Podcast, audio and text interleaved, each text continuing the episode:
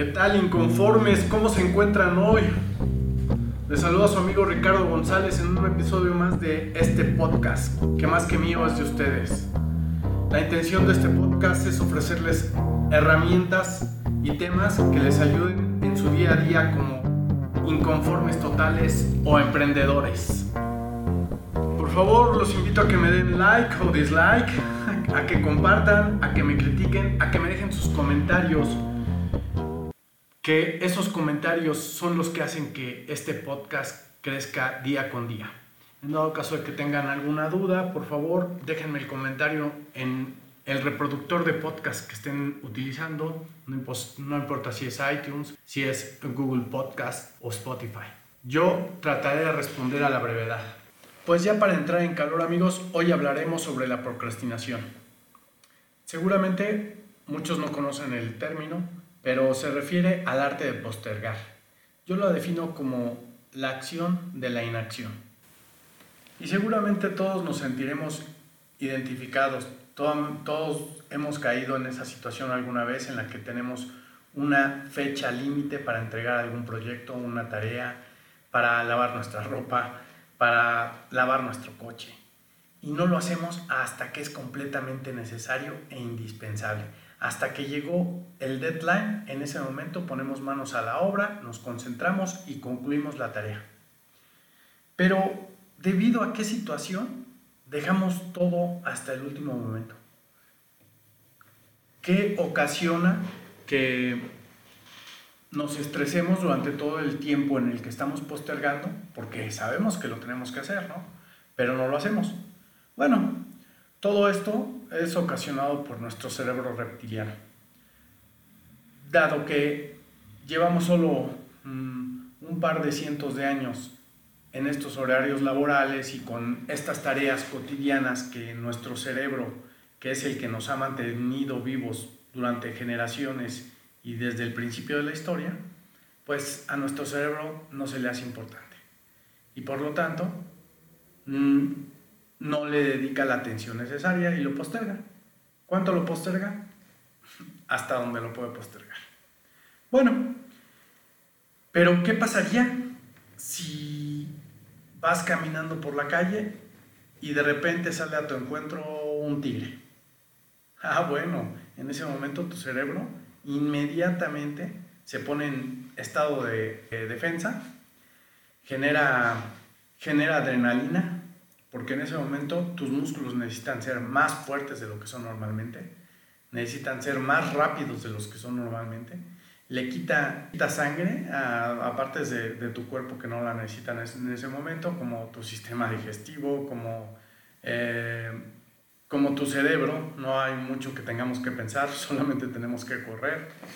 Y entonces nos activamos. Y no lo pensamos ni un segundo. Pues sí, pero con las tareas cotidianas no ocurre lo mismo. Pero nosotros sabemos que muchas veces nuestro éxito o nuestro fracaso depende de esas tareas. ¿Qué pasaría si el día de la cita con la chica que tanto te gusta, en vez de llegar desaliñado con el pantalón todo achicharrado porque no lo planchaste, con una playera que no combina, con unos zapatos sucios, llegaras impecable? ¿Qué pasaría si en vez de dedicarle 10 minutos a tu aseo personal y a la preparación para esa cita, le dedicas una hora? ¿Y qué pasaría si en vez de dedicarle una hora, le dedicas tres horas? Y entonces no solo llegas impecable, sino llegas con un plan para sorprenderla. Pues sí, los resultados obviamente son diferentes. Y hay muchos libros que hablan al respecto. Hay muchos libros que hablan eh, sobre la organización, sobre los hábitos, sobre arreglos milagrosos, ¿no? Como aquel libro del, secreto que tal vez con solo pensarlo lo vas a obtener. sí, hay que pensarlo para poderlo hacer, pero no por arte de magia. Bueno, pues yo aquí lo que te traigo es una solución para este tema, pero eso es una solución mixta. Eh, después de varios libros leídos, de varias veces de empezar a aplicar metodologías y no, no obtener resultados, bueno, pues yo decidí que una sola metodología no me iba a hacer cambiar ese hábito. Eh, hay un libro muy interesante que se llama Only One Thing. Este libro eh, habla de la importancia de las cosas y de llevar la ley de Pareto al máximo. Eh, no sé si recuerdan la ley de Pareto, es aquella que dice que el 20% de nuestras acciones nos va a dar el 80% de nuestros resultados. Bueno, en base a ese libro, yo lo que hice fue definir una lista de objetivos, primero semanales, de ahí diarios, y dentro de los objetivos diarios eh, definí los tres más importantes. Y entonces no hay día en el que no le dedique un tiempo específico a esas tres acciones que yo sé que van a hacer una gran diferencia en mi día. Pero bueno, una cosa es tener la lista y otra es dedicarle el tiempo mm, a las acciones necesarias para llevarla a cabo. Entonces, ¿qué necesitamos? Necesitamos organizar nuestro escritorio. Necesitamos tener a la mano lo que necesitamos para llevar a cabo esa tarea.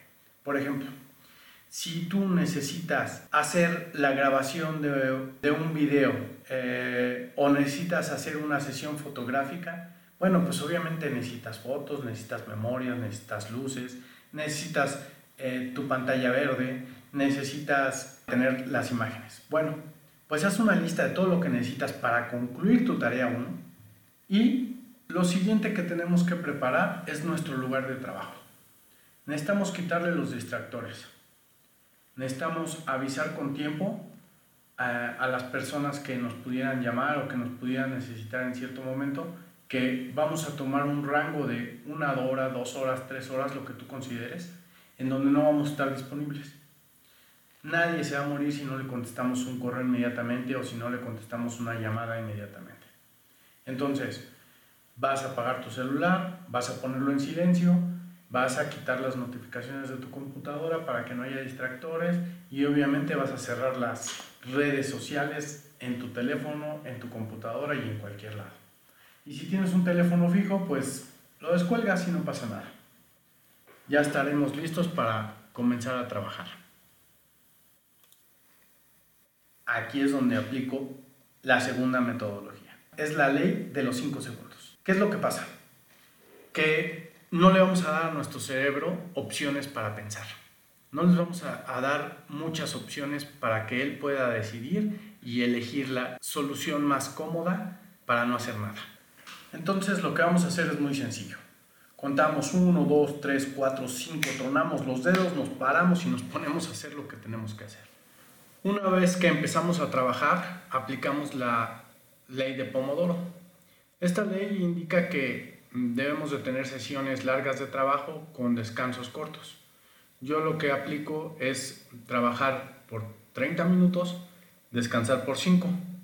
Eh, podemos tomar tres descansos de 5 y después un descanso largo.